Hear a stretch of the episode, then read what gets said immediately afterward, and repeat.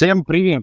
С вами Алексей Соловьев, и сегодня мы с вами встретились на записи 34-го выпуска нашего проекта «Прожектор Рейтинг Теллинг». Напомню, что это еженедельные подкасты, в которых команда из четырех постоянных экспертов и приглашенных гостей будет обсуждать актуальные темы и новости алкогольной сферы. В этом мне помогут наши постоянные эксперты Владислав Маркин, Сергей Подпорин и Евгений Шамов. Ребята, всем привет, как у вас дела? Доброе утро. Все хорошо, отлично, солнечно, тепло. Я, в отличие от вас, не на виноградниках, но прям в самом эпицентре и гуще московских событий. А у меня восстановление пятидневных дегустаций идет. Тяжелые новости. Рекомендации шампанского. Доброе утро всем. А, Передаю привет вам из Личхуми. Сидим на высоте 600 метров над уровнем моря. Ну, собственно, эпизодически буду вам показывать я вот эти пейзажи, вот эти виноградники. Солнечно, прекрасно. У нас уже обед. Так, ну что, ух ты. У нас выпуск называется э, «Вести с полей». Я нахожусь э, в Дагестане, в селе Гиджук, на заброшенном, как минимум, 14, может быть, даже 15 лет э, винзаводе одноименном Гиджук. В общем, он пропустил 14 сезонов, был во многих регионах, был на виноградниках. Вот это, вот это, по сути, уже второй заброшенный винзавод. Готов ответить на любые вопросы. Стартуем. Да, давай. А рассказывай. Да-да-да. Ну, Леш, Расскажи, расскажи, да, вначале. А, Сереж, давай ты. Да, расскажи, насколько он заброшенный, когда это произошло, и что нам от него ждать. Ну да, я сразу дополню, что ты говоришь, что он пропустил 14 сезонов, а судя по комментарию, значит, он возвращается. Хорошие вопросы. Ну что, в общем, про этот завод прям а, быстро расскажу.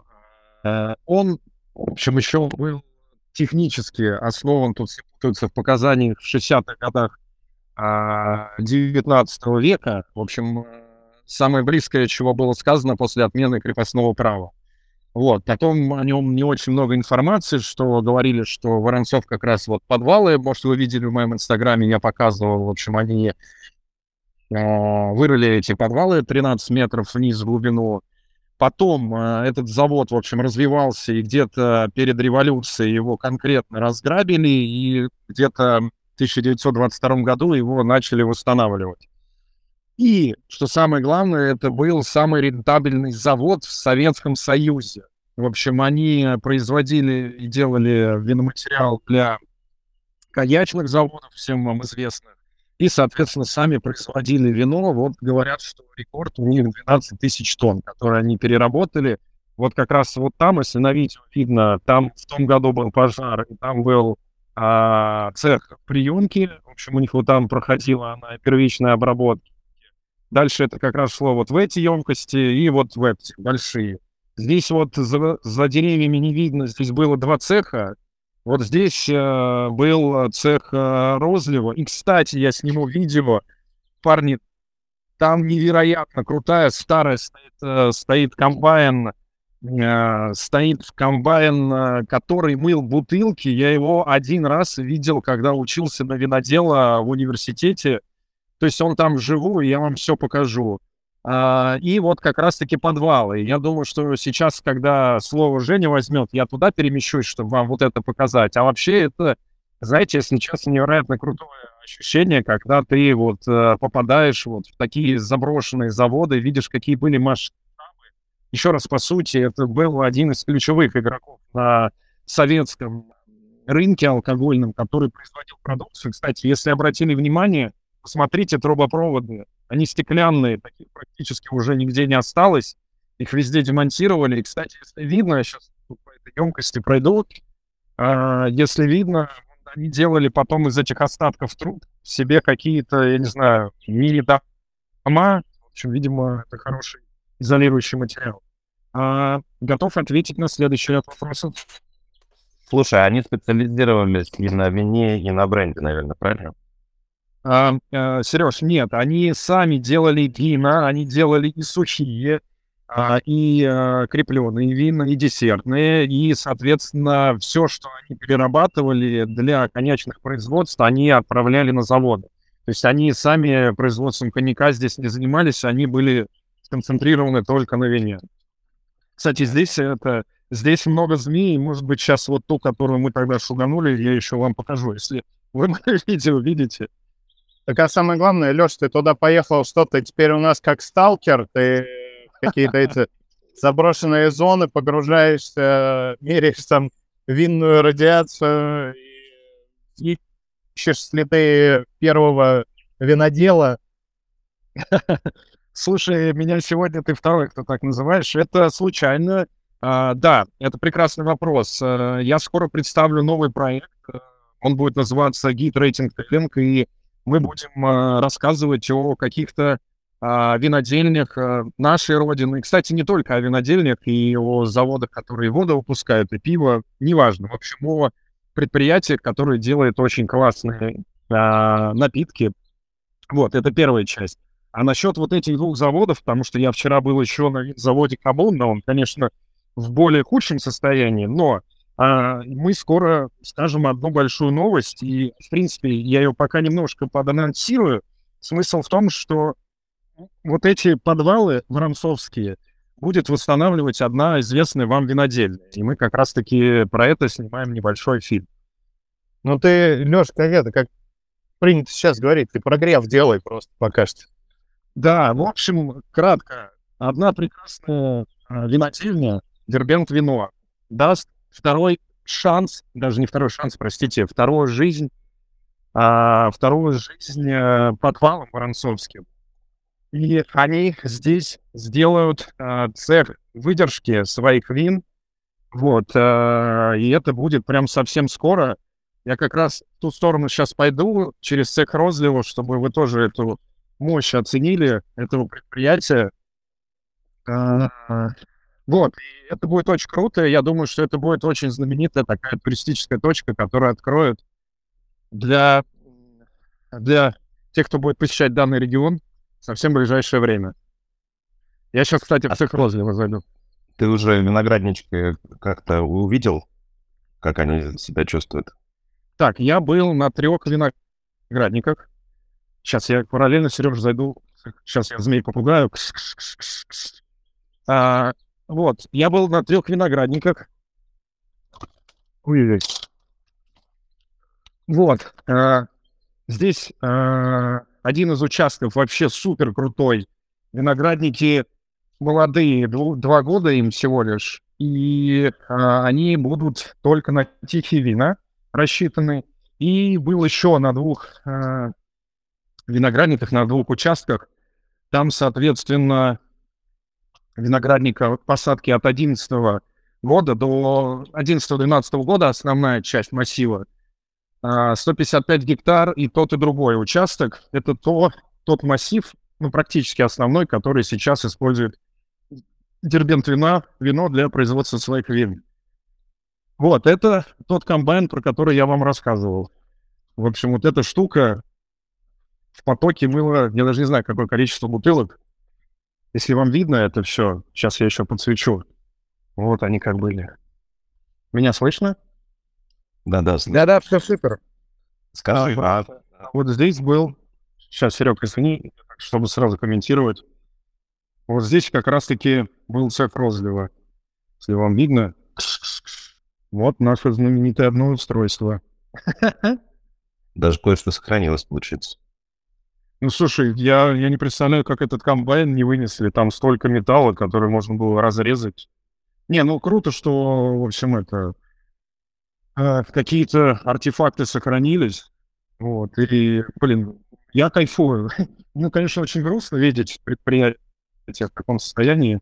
Вот, посмотри, тут вообще палки. Ну вот, вот, соответственно, измерительная система. Очень грустно видеть в таком состоянии, но, к сожалению, это реальность. И круто, что Дербент вино будет это восстанавливать. Ну, подвалы. Я слышал насчет подвалов. Я вот, знаешь, что вспомнил? Вспомнил, что многие виноделы э, российские рассказывали то, что самые лучшие сборщики э, бригады из Дагестана. Да, да, слушай, ты прав. Я тебе так могу сказать. Э, День работы здесь, э, на виноградниках сейчас стоит тысяча, ну, разные расценки, ну, в среднем тысяча рублей. А выезжая, выезжая там условно в Краснодарский край, Крым, они действительно могут за день получить э, в два-три раза больше. А, но надо не забывать, что у них тоже будут издержки, то есть им надо где-то снимать жилье, им, соответственно, надо где-то, ну, в общем, есть и все остальное, да, ну, вдалеке от дома, то есть это тоже надо вопросы решать. И действительно, они очень хорошо в этом плане подготовлены и работают.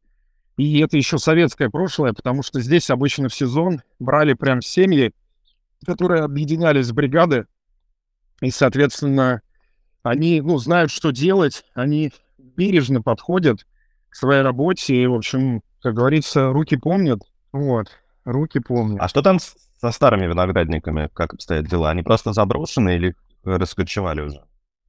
Ты знаешь, э, прекрасный на самом деле вопрос, Сереж, ты задаешь. Смотри, здесь надо понимать, что а, был советский период борьбы а, с алкоголем, и, соответственно, здесь, конечно, какие-то виноградники были затронуты. А те виноградники, которые удалось сохранить, и вот на двух участках из тех, которые я посещал, там были советские виноградники, и, к сожалению, они были в плачевном состоянии, это все выкорчевывали, и потом и потом, соответственно, эти виноградники уже пытались, э, даже не пытались восстановить, просто, в общем, э, в 11 и 12 году просто заново все делали уже по уму, скажем, по-современному. А если почв коснуться, что увидели? Практически, практически все однородное. Это глина. Я видел только иногда немного такой песчано-каменистой истории, а, ну, это в основном там то, что ближе к рекам. В общем, в основном суглина, глина, ну, вот, вот такого плана, ничего, однородное. Практически никаких других почв я здесь не встречал. Ну, в, в эту манерку, возможно, они есть. Но я нахожусь в горной части. В Дагестане же, по сути, два субрегиона. Как раз-таки горная и а, а, равнинная. Вот, все, что раньше на конях было, это вот равнинное а мы в горной части находимся. Так, если вы видите видео, это как раз лаборатория.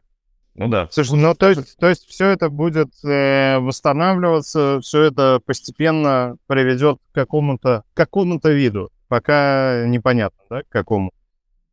Да, но вот из того, что я знаю, это то, что вот сейчас я туда с вами пройду. Кстати, это у нас первый, первый, первый подкаст в режиме реального времени.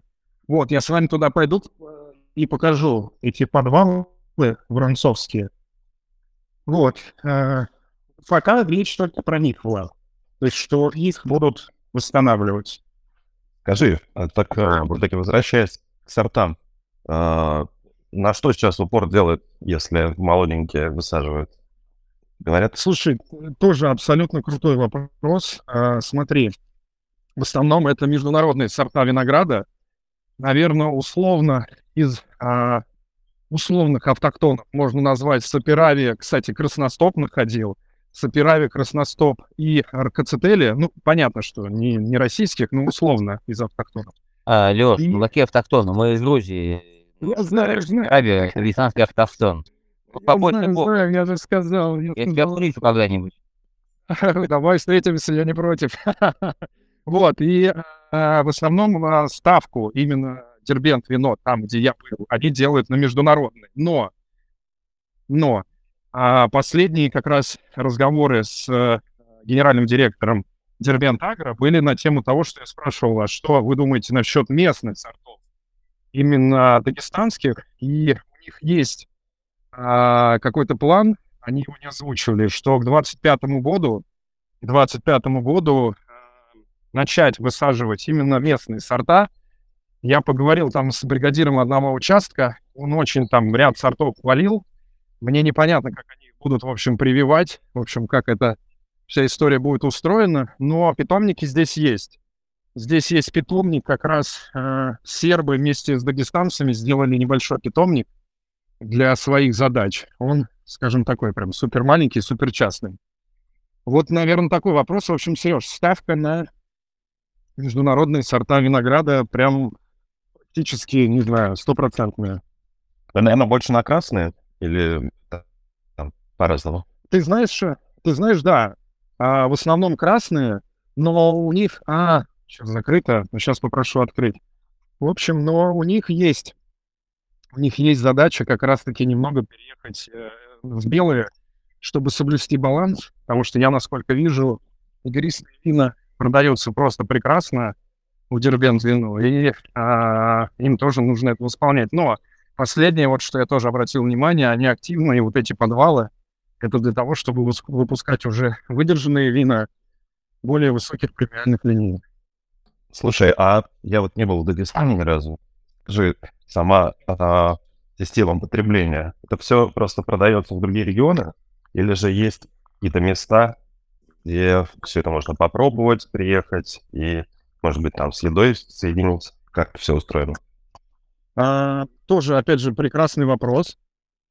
Прекрасный вопрос. А, Местное вино практически не потребляют.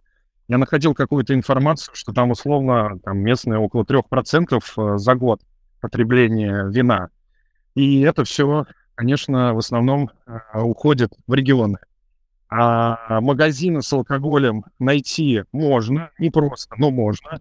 Вот как раз в центре города а, есть фирменный магазин и Дербент вино. Тут есть какая-то местная сеть, не буду называть. Вот, там практически все разбито очень линейно, кто с кем дружит. То есть, если условно ты приходишь и а, ну, в какую-то там сеть, то там, например, будут только вина, там, скажем, одного производителя. Все, стопроцентно. Я вот только в одном месте видел, чтобы было несколько производителей. А, то есть здесь все как-то вот так локально. То есть местные сети очень жестко, в общем, контролируют эту историю, чтобы был там условно один магазин, э, эксклюзив, скажем, какой-то винный эксклюзив. В ресторанах вот что я тебе скажу. То есть э, я здесь уже 6 дней, и дважды или трижды, в общем, э, мы были в ресторане, в котором просто нет алкоголя. Просто нет. Но зато тоже, кстати, вчера прек- прекрасно, я думаю, Влад помнит этот ресторан а, Хаяль. Вот. В нем вчера как раз-таки я заходил, просто посмотреть обстановку. Очень рекомендовали эмблему Пино Нуар. И она еще прям так сказала, это типа, а, как же она сказала, супер пушка. Вот, она сказала, это супер Это, видимо, знаешь, у них осталось от нашего прошлого визита. Мы много слов подвезли, и у них там суперпушка, вышаг. Ты обязательно, ну, я там, насколько я знаю, к тебе сейчас направляется на помощь Дмитрий Кипелкин. Есть Вот. такое, есть такое. Поэтому я думаю, он может и вина привезти, э, и новых слов. Поэтому сейчас Да. будете взрывать общественность.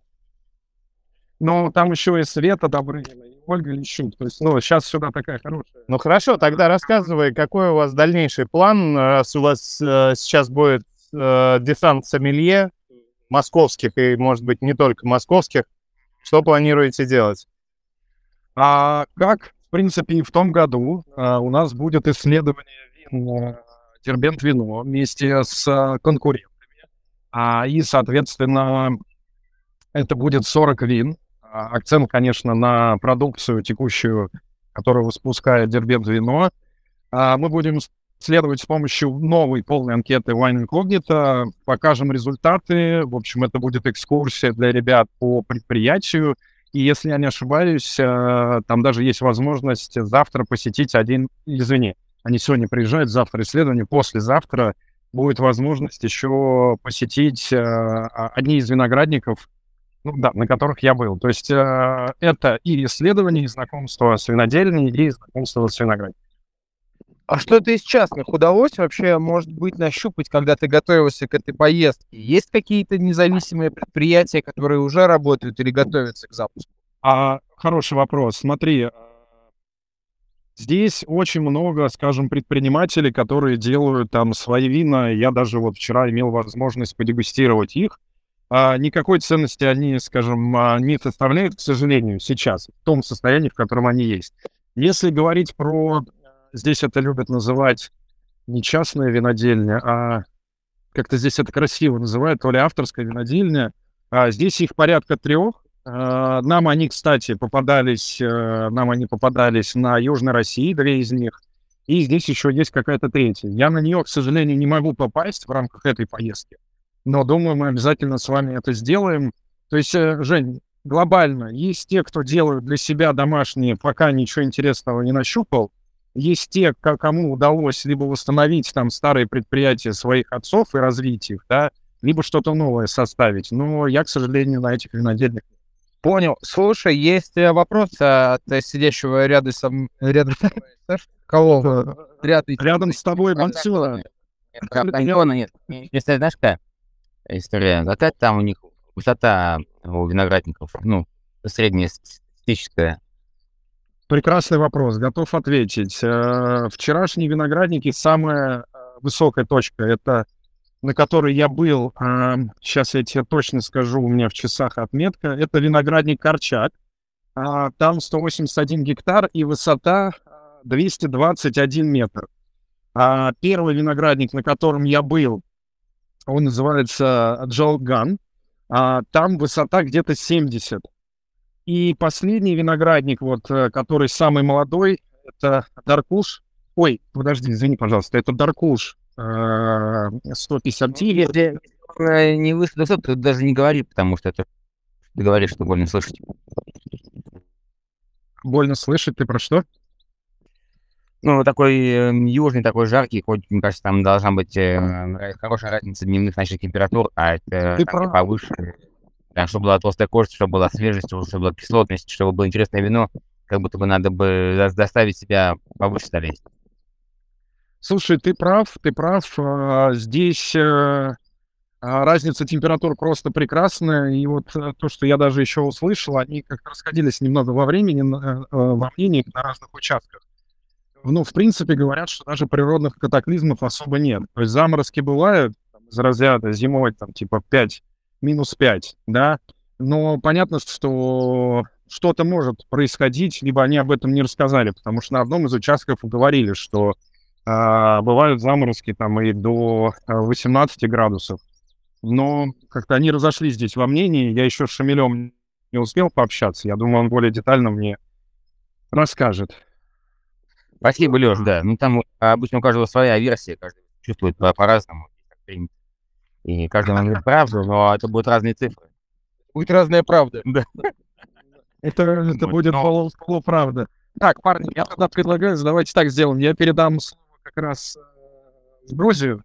И сейчас э, попрошу открыть подвал, и потом оттуда, если связь будет поз- позволять, сделаю мини-включение. Вот, спасибо всем большое, всех обнимаю из Дагестана. Договорились. Ну что, Леш, спасибо тебе огромное. Передавай привет новой группе туристов, так скажем. Вот, хорошей вам погоды, освежающих погребов и минеральных вин. Да, Да. да а чё, у нас еще был вопрос к тебе, пока ты не отвалился совсем про игристые. Да, ну, Давай, давай, потому давай, что они все отрабатывают, и подхватывают, если- то есть не мы. Вот, поэтому, свои места, можно вопросик? Что там, есть? А, слушай, мне нравится... Давай так.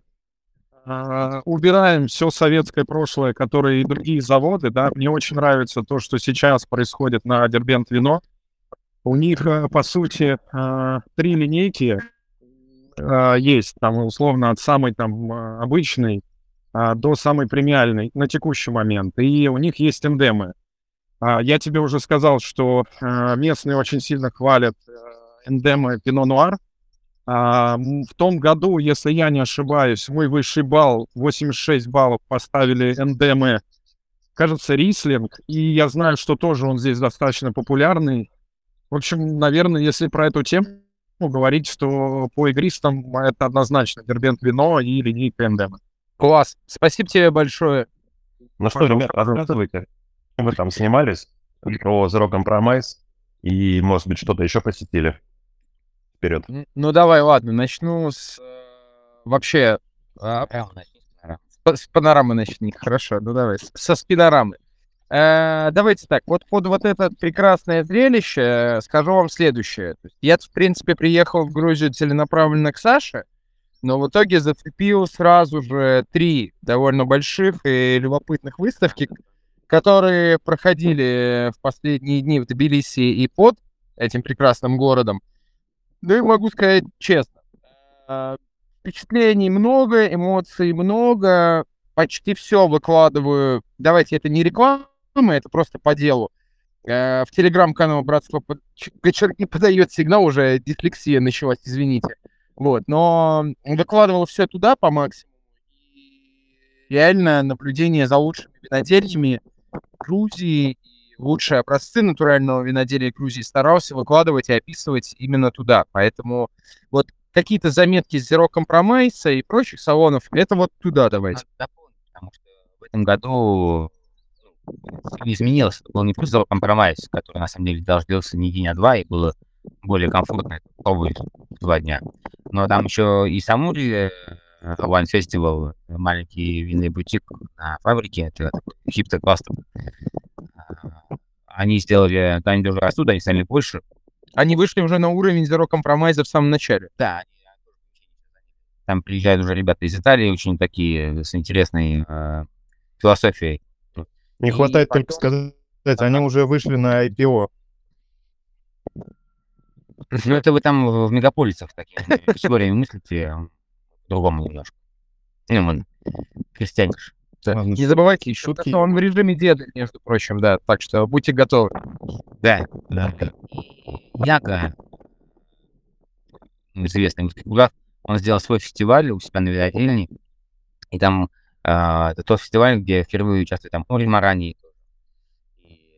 Ну, там, правда, было всего 6-7 виноделов, но это было очень сделано именно как это преподнесено, какая атмосфера, какая публика, и как это все было сделано очень, ну, классный уровень. Просто ты на выезде, э, на каком-то пикнике пробуешь интересные вина, у тебя, в принципе, есть возможность провести классное время и использовать. Причем там много э, байеров там приезжают из Америки, из Европы.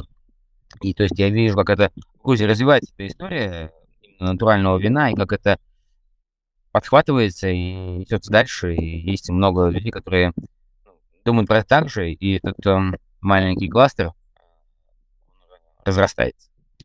Все так и есть, тем более, что поражает, что в Грузии именно натуральное виноделие, именно натуральное направление, благодаря тому, что люди сохраняли домашнее фермерское ведение виноградарства, оно здесь процветает. И, ну, чтобы был понятен масштаб, тот же самый Zero Compromise — это больше ста производителей уже, которые стояли на стендах со своими столами, показывали свои вина, рассказывали о них, и даже некоторые умудрялись еще и как-то потихоньку продавать. Также стоит, наверное, подметить и то, что, ну, сколько людей приезжает сюда все-таки со всего мира попробовать эти вина.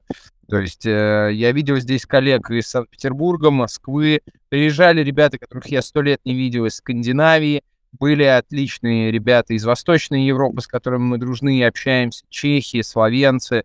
В общем, тусовка была как в старые добрые времена. Да, да, да. ребята, ну, откуда еще нужно долететь? Нужно иметь хорошую мотивацию, потому что лететь нужно на оленях, и, может быть, даже не один день.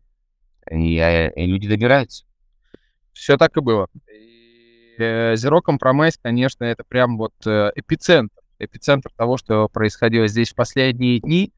Э, много, много прям людей. Серьезная выставка, обязательно всем рекомендую сюда приезжать. Ну а с точки зрения выводов и заметок, правда, советую все-таки, наверное, обратиться в канал.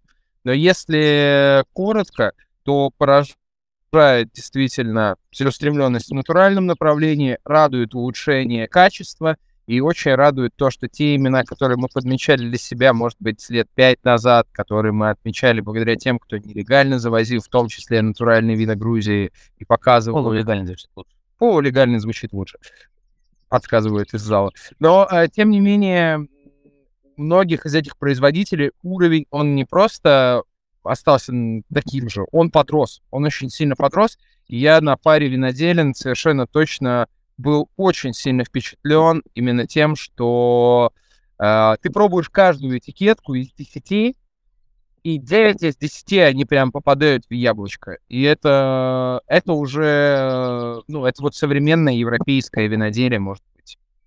Как-то так.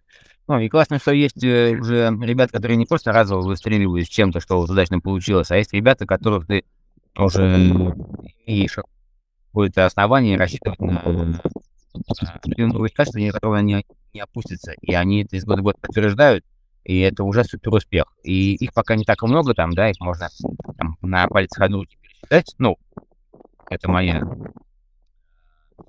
имитация, как я что это здесь есть, и просто делать, чтобы продать и заработать а чтобы сделать классное вино, и для них важно.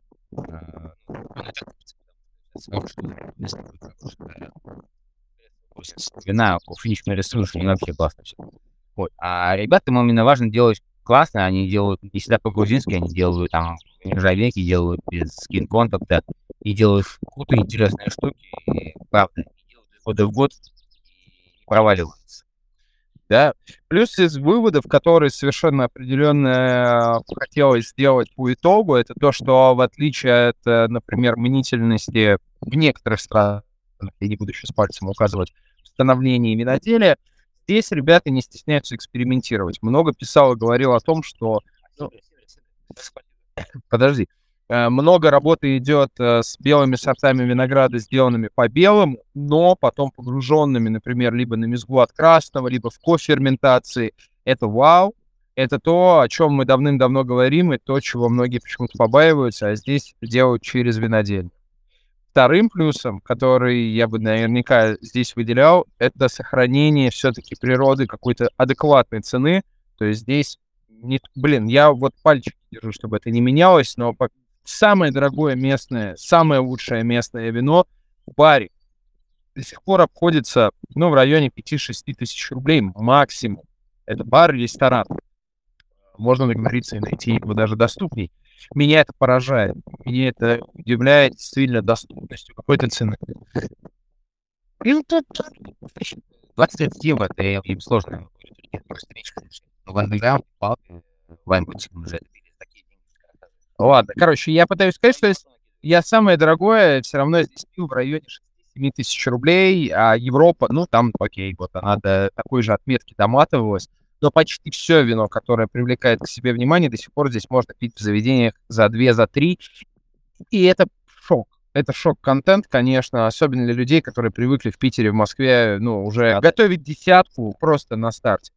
При этом единственным минусом, который и вот этот человек подчеркивает, на который обращаю внимание я, вопрос хранения. Здесь почти всегда Уф, вообще культура продажи, она, конечно же, ну, она не успевает за виноделами. Ну, это то, о чем мы говорили, когда был э, выпуск у вас про Грузию, что э, культура реализации, ну, я иногда часто отказываю клиентов или перестаю с ними работать, когда я говорю, что ну, надо, чтобы было так, да, персонал, который может что-то ну, рассказать, сам понимает, что он делает там, бокалы. Когда я там прихожу и там э, провожу время, я понимаю, что ребята говорят, ну, вижу, что у вас пока не получается, но, может быть, пока не успевайте там, и давайте, когда вы будете готовы, тогда мы вернемся к этому. И сидра. Вот, что бросилось очень сильно в глаза, как такой финальный аккорд. Э, ну, я сидры люблю, пью, делаю. Это для меня вау, и радует то, что синхронно достаточно и французские, и российские, и грузинские фестивали все принимают этот напиток и пытаются что-то сделать для его популяризации и продвижения. Слушай, ребята, вопросик такой. А, из нескольких сотен сортов грузинских виноградов появляется что-нибудь новенькое а, в бутылках именно? Вот. Сортов винограда в Грузии насчитывается невероятное число, и эти люди каждый год умудряются все равно чем-то поражать. Я в этом э, году, наверное, выбрал бы себе фаворитами такую розовую и красную версию. Это две разновидности сорта винограда Чхавери. И выбрал бы, наверное, белый сорт Чкапа, как, ну, какие-то вещи, с которыми здесь вот в этом году ну, много возятся, много на них обращают внимание. Ну, много Чкапа. Да, два. Какая разница? Вы же понимаете, что даже если с ними не работает э, довольно большое количество людей, у вас салон жужжит. А когда салон жужжит и говорит «чкапа, чкапа, чкапа...» Мы, мы об этом говорили, просто это не было на эфире группы Грузии. Ну, я знаю, это знаменитый парень. Э, много, правда, в каждой зоне находятся ребята, которым интересно, ну, во-первых, есть, ну, гордость, да, э, за свою локацию, и там мигрелы раскапывают мигрельские сорта, личкунцы, личкунские, Э, я тоже в этом принимаю участие. Я надеюсь, что получается. А эмеретинцы, вот там эмеретинцы, вот, например, есть Артюр Гуниява, который делает вино. У него есть э, две дочки и сын. И вот младшая дочка, она работает также в винный аккаунт, она делает Гублишвили. И делают два человека этот сорт американский. И, ну, то есть уже есть даже преемственность поколений, которым интересно идти дальше, чем э, делали их э, папа и мама. Они уже копаются глубже. Ну, это очень классно, что есть это, что люди заражаются этим и копают дальше. А, ну, здесь просто известных э, автохтонных сортов около 400. А у тебя фавориты в этом году какие? Вообще по жизни. Да, да, ну я давно определился, поэтому мне сложно пить я очень. Э, Слышишь? Артур Саш, ну, как раз-таки в тему расскажи еще раз про то, чем ты сейчас занимаешься. На какой высоте вы сидите? Покажи. Да, пока- стремитесь и покажи. А, ну, смотри, мы сидим на 650 а, метров. Вот. Вот мы так сидим. Вон там, а, ну, можешь немножко в стороночку дойти? Вот там новый будет э, погреб. Ну, надо просто разобраться с э, строительной силой, если этим бывают э, сложности. Ну, где-то на 200 квадратов он получится. Сверху будет домик. Вот, там сверху средневековая крепость Головани. Ну, все, в общем, вот. Потом это будет одним большим виноградником, это старая постройка будет э, разобрана. А мои вот гранитушные виноградники, это вот там. Смотри, вот это вот, это север, то есть это склон идет на юг. Но он очень не изрезан, ты видишь, и есть там э, юго-западная, юго-восточная, восточная, западная экспозиции. Вот там еще снежочек лежит. А, вот, а, вот, не знаю, вот сейчас, если я тыкну правильно, вот в этой полянке у меня есть земля, которую я планирую следующий сезон засадить. Это будет, ну, я думаю, что порядка гектара, может быть, чуть меньше. И там уже 800 метров над уровнем моря. И вот самый верхний, вон там, а, там сложные переговоры у нас идут, люди не могут оформить землю на себя, но они готовы вроде тоже уступить мне свой старый виноградник, старые лозы. Там, а, ну, почти 900 метров над уровнем моря. И это юго-восток. Пер- ну, так у нас очень влажно, а, там тысяча, полторы тысячи миллиметров осадков в год, то нам важно, чтобы это хорошо проветривалось и хорошо подсекалось, и нам нужно, чтобы это ну, первые лучи солнца а, приходили к нам и ласкали наш виноград. Вот. Ну и, и э, сейчас я попробую плавно, чтобы у вас не скружилась голова. Ну, оттуда протягивает э, ветер, да, и продувает, просто нужно сделать правильно э, ну, ряды, поставить, э, правильно сделать расстояние между ними, ну, поработать с, э, с, с рельефом, а, с, э, ну, с деревьями впереди стоящими, сзади стоящими, укрепить склон, потому что много воды тоже в горах идет, спускается. Здесь известняк. э, Ну, и что мы планируем? Мы планируем разобраться со стройкой, но я думаю, что это ну, фонд работы на ближайшие пять лет. То есть мы это будем делать постепенно, будем стараться найти людей, которым можно это доверить, чтобы потом не переделать за ними два раза. И постепенно расти в качестве. Сейчас пока мы работаем с покупным виноградом, преимущественно, но в большей степени, да, это где, наверное, 80% покупного винограда. Э, Я экспериментирую с тем виноградом, который есть у меня, ну, с той лозой, которая есть у меня в доступе, чтобы понимать, э, как она реагирует на э, мои воздействия по, при обрезке, при высадке. То есть я, я посадил маленький участок новый, там очень как-то экспериментально наблюдаю за ним. И я стараюсь э, сделать как-то по-другому старый, потому что то, что здесь эм, делали с виноградом, это, это как э, очень высокий габле. Что-то среднее между габле и, и перголой. Да? Ну, пергол тоже, естественно, присутствует, потому что это очень хорошо влияет на урожайность. Но качество вина ягоды, э, конечно же, тоже не будет максимальным. Поэтому мне интересно попробовать сделать э, максимальное крутое качество ягоды и посмотреть, что я из этого получаю. И потом уже прийти к оптимальному балансу да, э, с удобством работы и обслуживания виноградника, э, ну, качеством, конечно, ягод, входящих на винодельный погреб, и удобством работы на винограднике. Его, потому что много осадков, и не хочется там, э, до 8 раз им работать медным купоросом. Хочется минимизировать эти, потому что медь, она остается в почве надолго и сложно выводится. Хочется платить какими-нибудь чаями по максимуму и там, как можно меньше. Для этого нужно просто правильно посадить, выбрать правильную форму подрезки и расстояние между рядами и кустами. Ну, это интересный квест. И только эмпирическим путем можно познать, что будет и как, а это занимает, как ты понимаешь, много времени, периодически очень длинный наш процесс.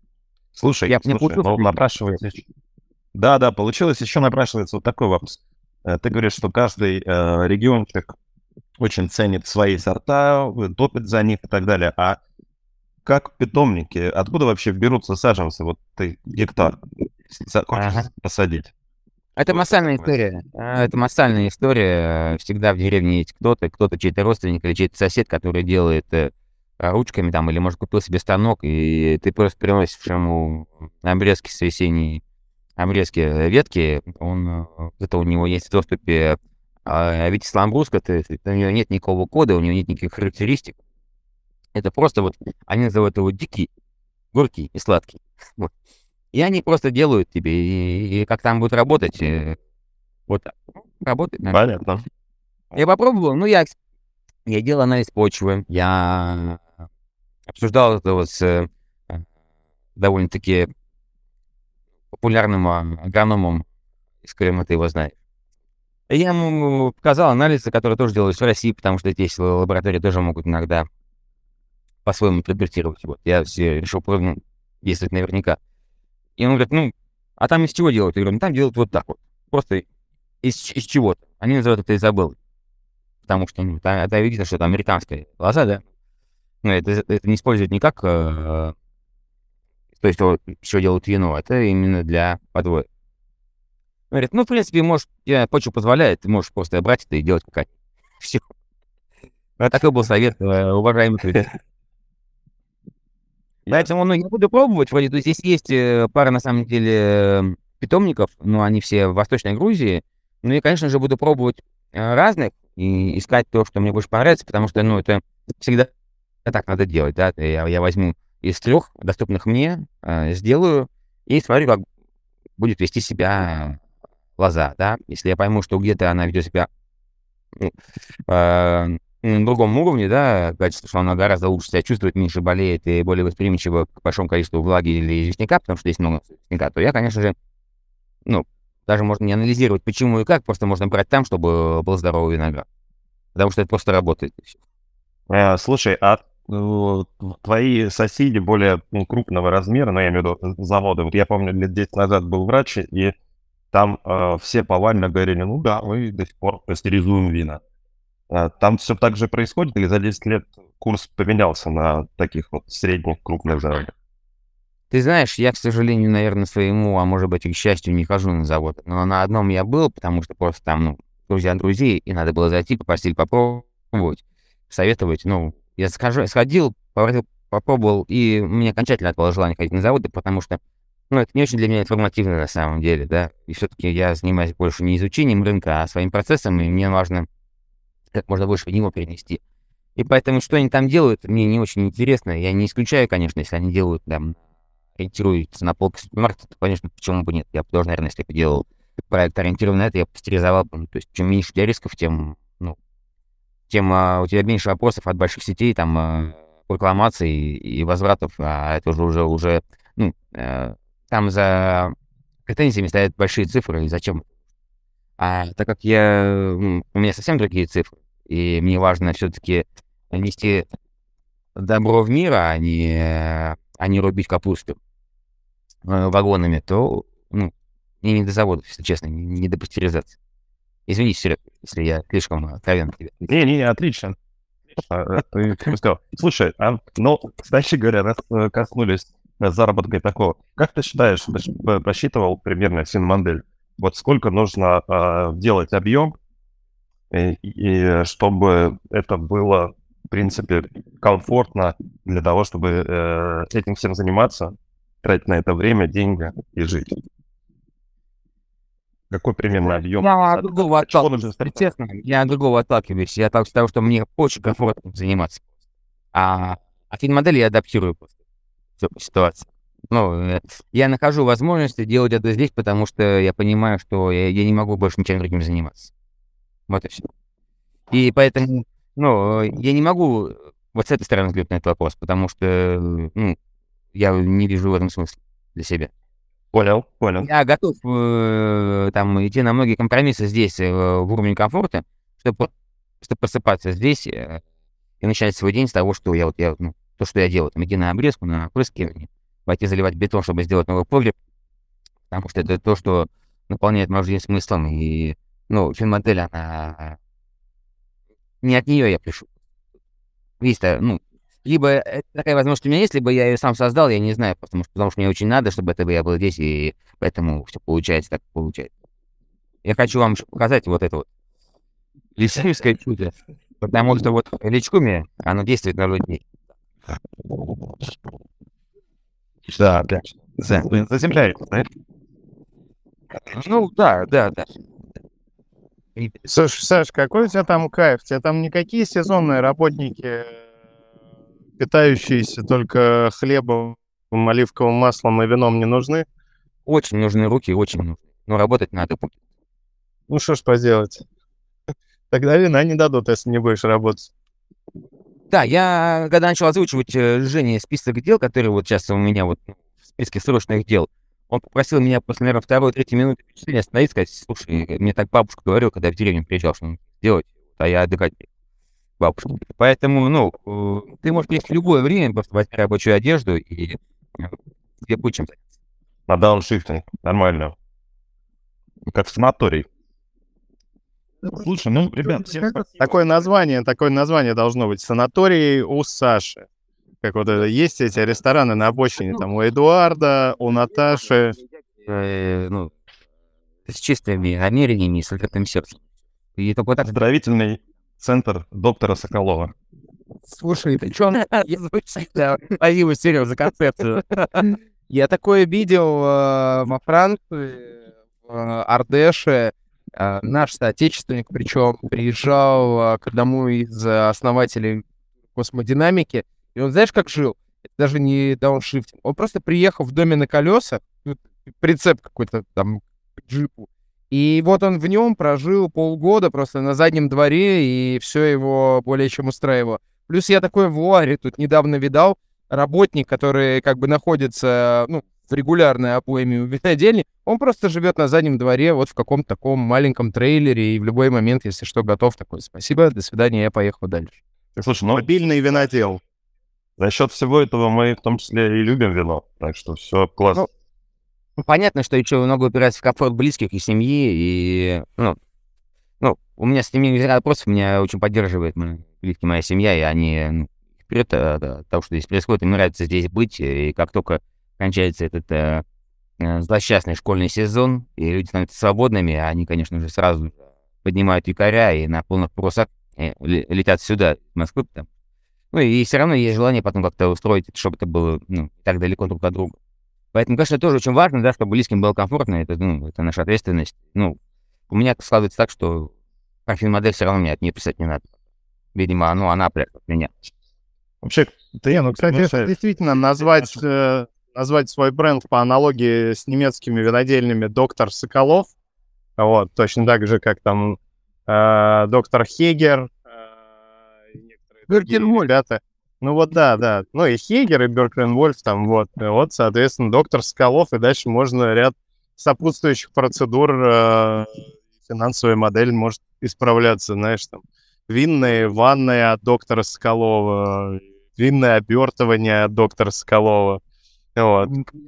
Это там какие-нибудь терапевтические вспахивания полей от э, доктора Соколова. Ты знаешь, я думаю, что я буду делать вино, а клинику я передам Шаму, потому что доктор Шамов это уже звучит э, зловеще.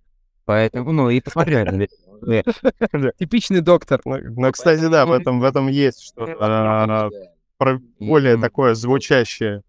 Прям слышится а, научная база. Безусловно, конечно, да. Особенно надо просто В на 2 F сменить, как у меня батя предполагает, и вообще нормально будет. Ну что, ребят, вам хорошо там отдохнуть.